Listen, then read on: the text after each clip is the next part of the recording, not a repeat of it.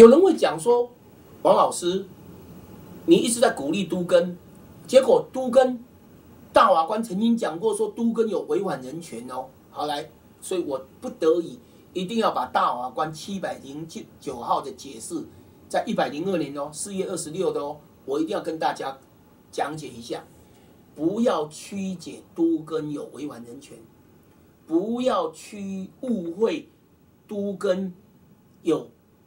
违宪，不要这样讲。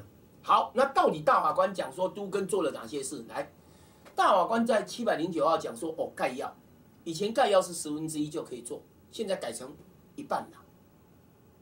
而且大法官也讲过，哎，你去审这个概要，怎么没有审议组织？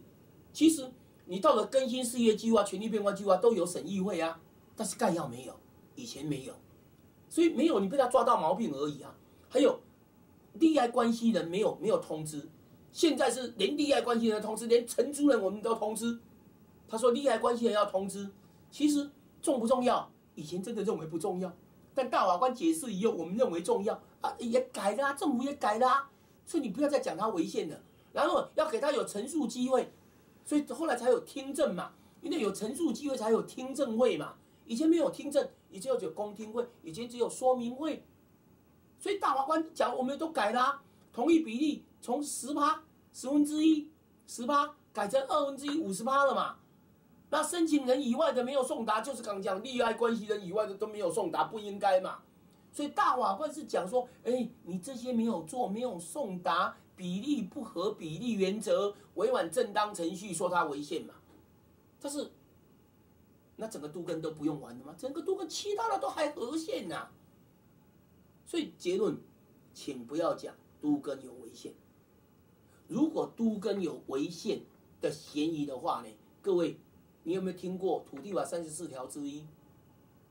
各位有没有听过人跟土地过半数可以强制把多数人可以强制把少数人出售，可以强制可以强制把少数人处分变更设定用益物权的负担？好，假设你没听过，你有没有听过？少数人会被多数人卖掉，然后呢，把你的钱提存在法院。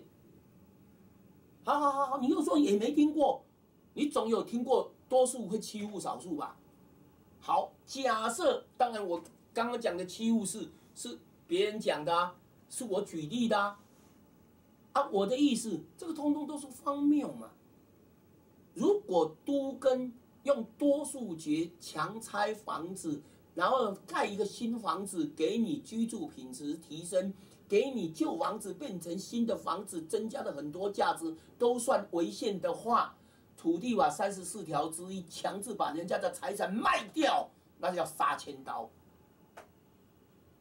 所以这个是比例原则吧？啊，我不是讲说我们要牺牲人权，我没有这个意思，我只是说少数要服从多数，多数要去尊重少数。然后呢，少数我们就履行程序，把代拆的程序履行完以后就是代拆，就是强拆。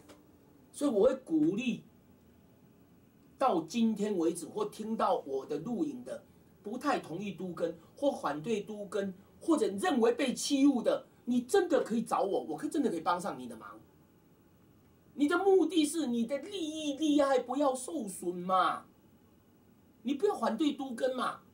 你只要敢讲说，王老师，你不要我我我不反对都根，但你帮我忙，把我的利益利害争取回来，让别人怎么欺负我，让你你拜托你帮忙我把它搞清楚，让我有办法去告赢对方，我真的可以帮你忙。你要去抓都根里面的不公平嘛？你要去抓都根里面的哪个地方不合理嘛？那但是你要合理呀。你不能因为你自己的不合理说人家不合理啊！你要懂得明理，懂得合理，懂得专业，去抓人家的毛病，跟人家谈判嘛。你说你被欺负，我我真的可以帮你忙啊！我知道猫腻很多啊，我当然知道啊。但是，请你不要反对杜根，你要支持杜根。你只能讲说，王老师，我不反对杜根，你帮我忙，争取最大的经济效益跟利益跟共同利益，我一定帮你。所以结论。哎，大家不要为反对而反对，